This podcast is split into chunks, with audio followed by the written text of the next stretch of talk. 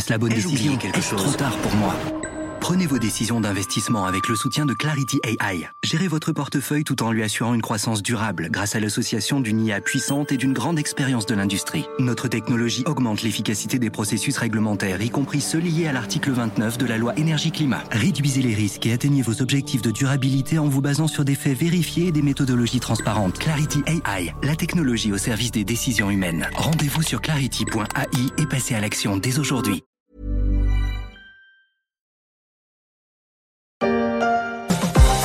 BFM Business, BFM Crypto, le club.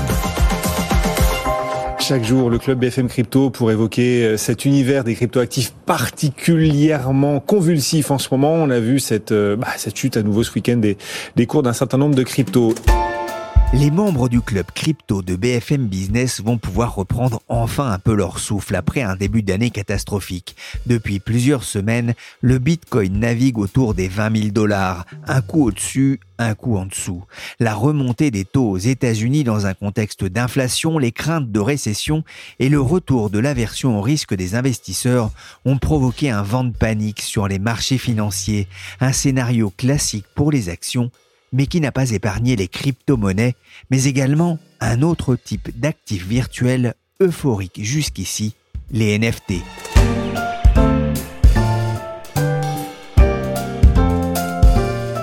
Je suis Pierrick Fay, vous écoutez La Story, le podcast d'actualité des échos.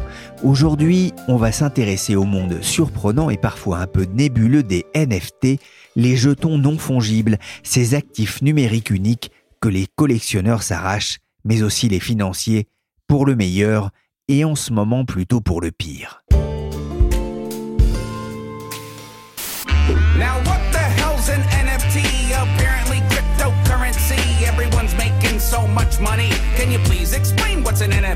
Le rap à la sauce Saturday Night Live.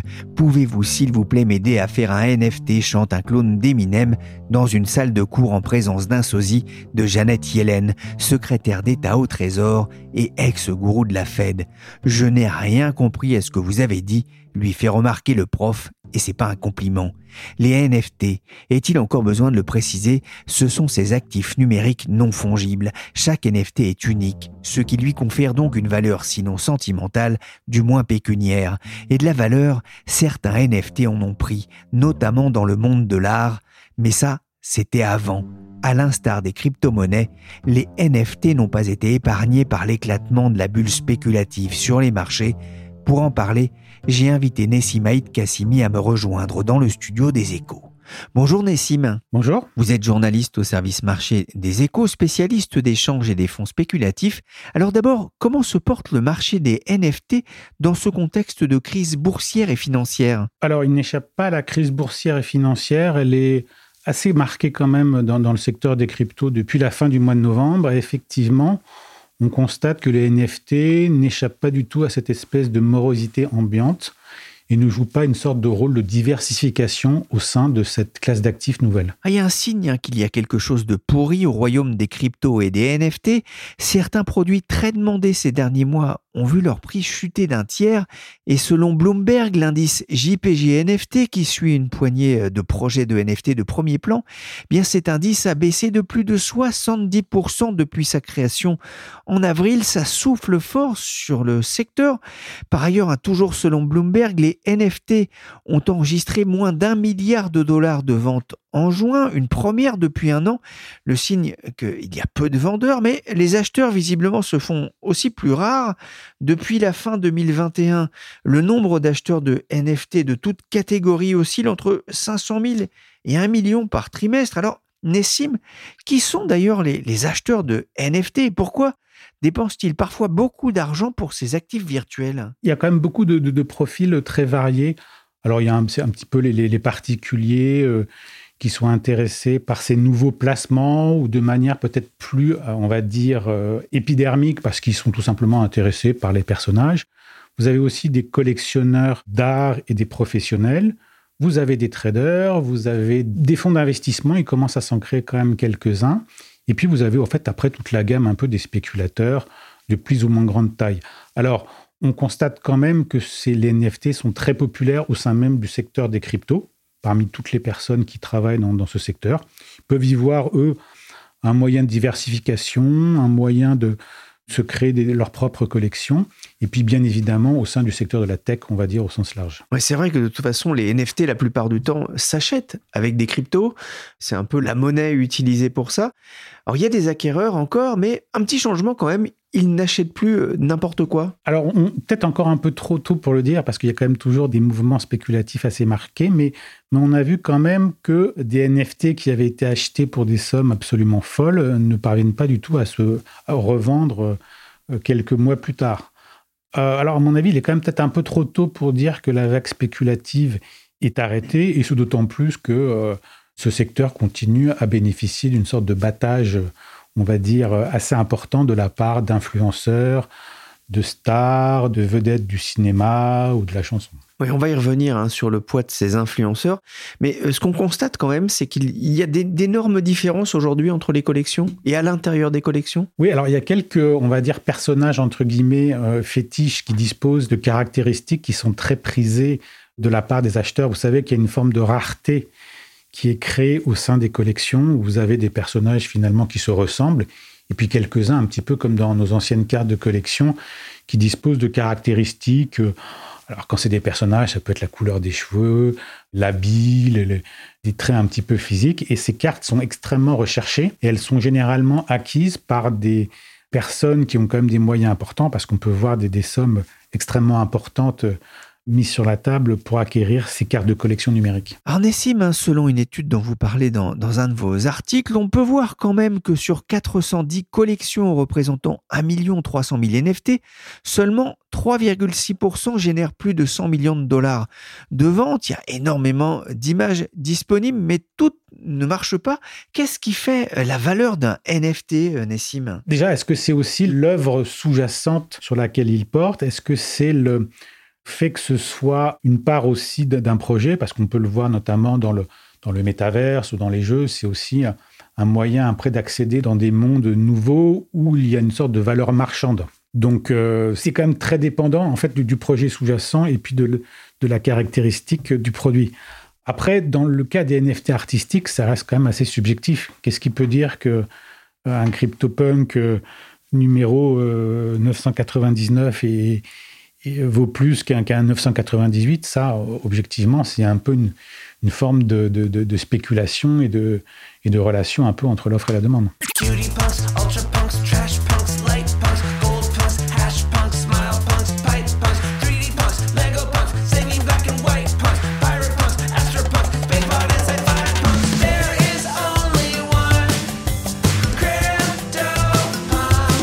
Vous parliez du, du CryptoPunk, c'est l'une des stars des, NFT. Quels sont les autres Alors après, ce sont les, fameux singes numériques du Borept Yacht Club qui sont en fait une collection qui a bénéficié en fait du soutien de, beaucoup de stars, que ce soit des rappeurs, des, et ce sont des, des, personnages qui, en plus, ont réussi à créer autour d'eux toute une sorte de, réseau social euh, assez influent et qui a beaucoup d'impact, on va dire, sur leur notoriété. Alors des singes, il y a aussi des chats, ça veut dire que les représentations d'animaux, euh, globalement, sont les plus recherchées aujourd'hui? Peut-être pas nécessairement, on voit dans le domaine des mangas des personnages qui commencent aussi à avoir euh, un, un certain succès, mais après, on peut estimer aussi que ça reste peut-être la, la partie la plus ludique des NFT, c'est-à-dire le, le côté spéculation artistique, elles peuvent aussi ouvrir sur d'autres projets et surtout peut-être déboucher sur des, futurs euh, nouveaux marchés. Je pense au, au métaverse, qui est quand même un domaine qui suscite un grand intérêt, on va dire, de, de beaucoup d'entreprises. Certaines de ces images ont même atteint des sommes folles, à l'image de l'alien CryptoPunk 5822, acheté en février pour 8000 Ethers autrement dit plus de 23 millions de dollars à ce moment-là. Son propriétaire vient de le remettre en vente pour 9000 Ethers, sauf que au cours actuel, ça ne représente plus que 10 millions de dollars. La chute des cryptos est passée par là. Dans les crypto-monnaies, il y a le roi Bitcoin et les princes Ethereum et Ripple. Quelques cryptos, on le voit, se partagent l'essentiel du gâteau. C'est aussi le cas pour les NFT et entre leurs créateurs, leurs propriétaires, la bataille fait rage. Oui, parce qu'il faut qu'il y ait des, NFT, euh, enfin jusqu'à une période récente, là il y a quand même peut-être un peu moins de demandes, mais ils sont créés tous les jours, donc il faut se distinguer dans, la jungle, on va dire, du marché et se faire connaître. Alors se faire connaître, ça nécessite d'avoir des, soutiens, des influenceurs. Il faut aussi que ça débouche quand même sur un certain avantage. Après, vous, avez dans le domaine artistique des artistes qui vont essayer après de monnayer leur œuvre ou peut-être de d'explorer des nouvelles voies de, création avec l'utilisation justement de cette technologie. On ne peut pas dire, après on ne sait pas comment le, marché de l'art lui-même va évoluer et si, euh, on va dire, la domination numérique va devenir euh, significative, essentielle à terme. On est encore un peu dans l'incertitude là-dessus. Pas besoin de vous rappeler qu'il y a encore quelques mois, tous les faux gourous du business sur YouTube parlaient des NFT comme le nouvel Eldorado et la nouvelle façon incroyable de se faire de l'argent facile et rapidement.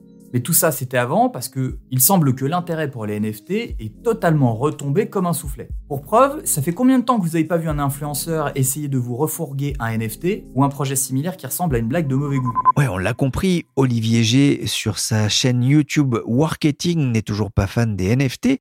Il appuie sur le rôle des influenceurs. Ils ont un impact sur les cours, Nessim? Alors certains peuvent l'avoir. Alors la question des influenceurs est aussi de savoir est-ce que ils sont transparents sur le fait qu'ils sont rémunérés par euh, certains créateurs ou par euh, certains projets. C'est pas toujours le cas. Mais il est vrai qu'ils ont quand même eu une influence quand même assez marquée, on va dire, sur le succès de certaines collections. Et à l'inverse, quand ils s'en détournent, ça peut être aussi un signe que les spéculateurs intègrent eux-mêmes dans leurs décisions en se disant que justement, ils vont euh, eux-mêmes se détourner de cet actif. En 2021, ils ont été très actifs, surtout sur les réseaux sociaux. L'an dernier, le nombre de tweets sur les NFT a été de 375 millions, ça fait plus d'un million par jour, supérieur aux messages portant sur les cryptos, un buzz hein, qui a contribué à la popularité de ces objets virtuels, d'autant que de nombreuses stars ont popularisé euh, ces produits, à l'image de Jay-Z, Serena Williams, Snoop Dogg, Paris Hilton, Neymar, Eminem ou encore Madonna. Même CR7, alias Ronaldo, met des billes sur ce créneau, Nessim Ah oui, alors il s'est associé avec la plus grande plateforme au monde, Binance, qui elle aussi, comme beaucoup, s'est lancée dans le business des NFT. Et c'est vrai que le, domaine des cartes, entre guillemets, numériques euh, sportives, je pense à Sorar, a connu un, fort engouement, on va dire, de la part des collectionneurs et puis aussi des fans qui aiment bien euh, à la fois euh, investir, spéculer et s'échanger justement des NFT sur les plus grands joueurs de foot. Ouais, sur le, jeu Sora, hein, une carte de Ronaldo a récemment été mise en vente pour plus d'un million d'euros. Alors je ne sais pas si elle a trouvé preneur. On peut quand même s'inquiéter ou en tout cas faire attention aux, effets de mode. Aux effets de mode, oui, et puis surtout problématiques de, manipulation de cours, d'arnaque, qui commencent à être euh, mises en lumière par quelques affaires qui commencent à émerger euh, aux États-Unis et sans doute bientôt en Europe. Ces actifs ont bien évidemment, avec leur succès et leur potentiel, ont attiré toute une série d'escrocs, soit de personnes qui créent des NFT sans l'autorisation des créateurs des œuvres. Vous avez aussi des gens qui manipulent les prix. Vous avez une première affaire de délit d'initié qui s'est passée aux États-Unis. Ça, c'est exactement ce qui s'est produit avec les, les cryptos au début, c'est qu'elles ont elles ont attiré aussi assez vite toute une série d'escrocs qui pensaient que justement leur nature plus dérégulée, plus ouverte, pouvait justement leur permettre d'engranger des profits élevés, ce qui n'est pas faux, hein, ce qui n'est pas faux du tout au début. Mais rapidement, en fait, les, régulateurs euh, se sont quand même intéressés de près à ces nouveaux marchés. Ils ont envahi le monde de l'art, du sport, des jeux vidéo et bientôt du commerce. Fin juin, l'Olympia a lancé une série de NFT appelée The OGs. 250 NFT seront mis en vente. Certains donneront accès à un concert gratuit par an et à vie. Un autre plus rare accordera un pass permettant à deux personnes d'assister à 12 concerts par an. On le voit, les créateurs de NFT rivalisent d'ingéniosité pour se distinguer sur ce marché en plein développement. Mais il est une autre catégorie d'acteurs particulièrement créatifs lorsque l'on parle des cryptoactifs, ce sont les escrocs. Bonjour Benoît Grunemwald. Bonjour. Vous êtes expert en cybersécurité chez EZ France. Le marché des NFT a connu une progression rapide, dingue, effrénée, avec comme pour les crypto-monnaies une explosion aussi des arnaques Effectivement, les cybercriminels euh, suivent les tendances. Euh, on le voit pour les grands événements tels que les Jeux Olympiques, par exemple, ou les concerts. On l'a vu pour la crypto-monnaie et les NFT ne font pas exception à la règle. Et les, cybercriminels s'engouffrent, euh, suivent les tendances pour faire ce qu'ils savent malheureusement bien faire, c'est-à-dire gagner de l'argent, gagner leur vie. Vous avez constaté une, progression justement des attaques? Oui, bien sûr. Le volume d'attaques est proportionnel à la notoriété et à la valeur des NFT, qui fait que les cybercriminels s'y intéressent intéresse euh, très très fortement. Je suis agent d'entretien. Les œuvres d'art que je nettoie. Vendredi prochain, ils vont vendre un colis aux enchères. On va le voler. Vous entrez balayeur et vous sortez millionnaire. Des questions? Voler un tableau euh, dans un musée, euh, c'est compliqué, sauf à s'appeler Arsène Lupin. C'est compliqué de voler des, NFT Voler la NFT en elle-même, ça voudrait dire, euh, par exemple, s'attaquer à la blockchain, ce qui là est compliqué. Par contre, emmener l'utilisateur sur un terrain où on va lui voler sa NFT, ça c'est malheureusement plus simple parce que l'on va utiliser des techniques qui sont euh, celles que l'on utilise, que l'on voit habituellement pour euh, toute autre forme d'hameçonnage, euh, d'arnaque, et on va emmener l'utilisateur vers un terrain qui est celui du cybercriminel. C'est vrai que la blockchain, hein, c'est ce qui garantit finalement le, droit de propriété euh, sur ces produits un peu uniques, mais on peut effectivement se faire, c'est comme si on se faisait voler son image de Panini à la récréation, on peut là aussi euh, vous priver de cette propriété de la carte? euh, complètement. On va pas l'usurper, euh, bien que certains aient essayé. C'est assez compliqué. On va surtout euh, vous hameçonner, vous emmener à divulguer notamment les clés secrètes qui font que vous êtes le propriétaire du dit NFT. Et en vous volant ces clés secrètes, eh bien, vous perdez d'office la propriété de cet NFT. On sait que les escrocs du net sont particulièrement réactifs lors d'événements importants. Hein, vous le disiez, une guerre, un désastre climatique, la sortie de photos soi-disant osées de telle ou telle star du cinéma ou de la chanson. Pour les NFT, c'est à la mort d'un artiste, par exemple, que les escrocs peuvent se dévoiler? Malheureusement, euh, des événements funestes sont toujours l'occasion pour des escrocs d'attirer l'attention de leur cible, et notamment euh, la mort d'un artiste ou la guerre en Ukraine sont des supports qui attirent un grand nombre de personnes et donc potentiellement ben, un grand nombre d'arnaques potentielles pour les cybercriminels. Vous avez un exemple récent? Oui, malheureusement, la guerre en Ukraine a été le support de création de faux NFT et en soutien aux, populations ukrainiennes, eh bien, il y a eu notamment des dons qui ont été faits sur des faux NFT ou des NFT qui n'avaient pas vraiment de valeur ou dont les dons n'allaient pas aux Ukrainiens. Il y a aussi l'exemple de l'artiste numérique King Han, décédé en 2020 d'un cancer.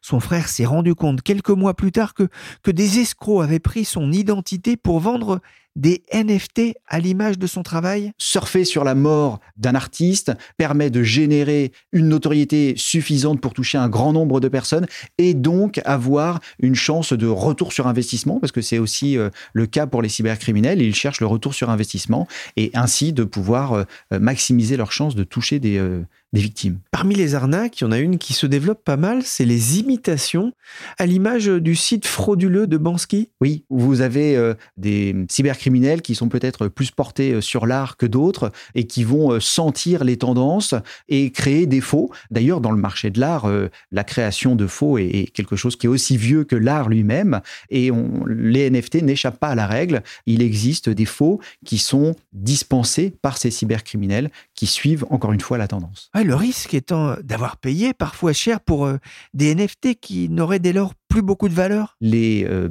personnes qui organisent et qui souhaitent que le marché des NFT euh, prospère, eux aussi créent des alliances pour euh, répertorier quels seraient les sites et où les montages NFT ou crypto qui ne seraient pas valables ou, pérennes. Quelles sont les, arnaques les plus courantes dont il faut se méfier? Eh bien, les arnaques les plus courantes, ça va être le vol de la propriété des NFT. Ça passe beaucoup par l'utilisation de publicités et ou de messages sur les réseaux sociaux.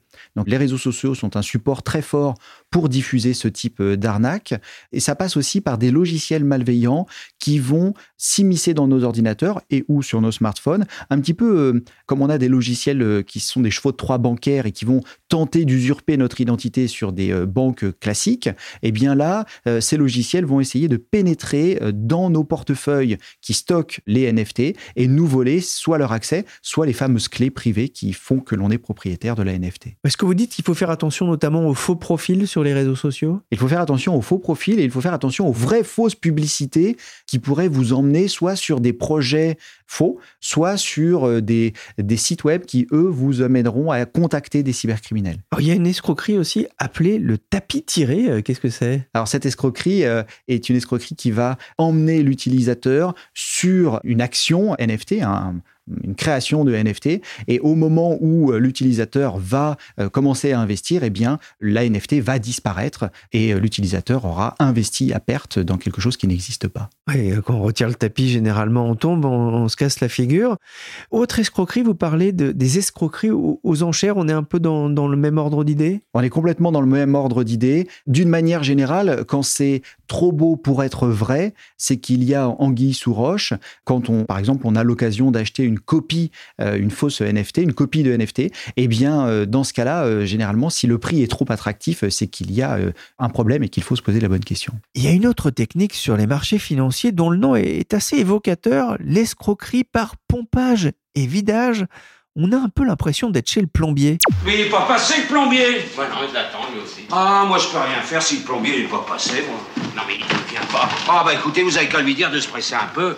Moi, je fais pas l'électricité avant le sanitaire, comprenez-vous? Ouais. Oui, mais écoutez, il vient pas avant 15 jours.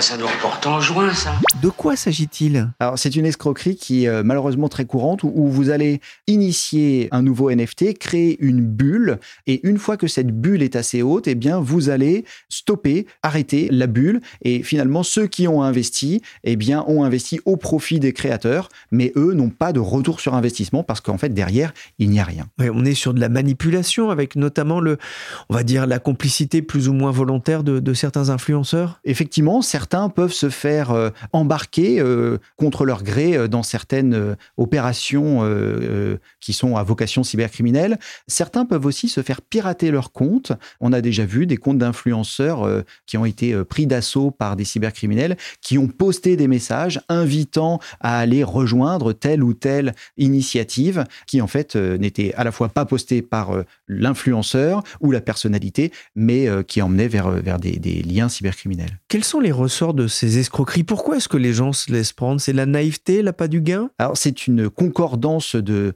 on va dire, de mauvais éléments. À la fois, il faut comprendre que les cybercriminels pour vivre, doivent réaliser ces arnaques. C'est leur gagne-pain.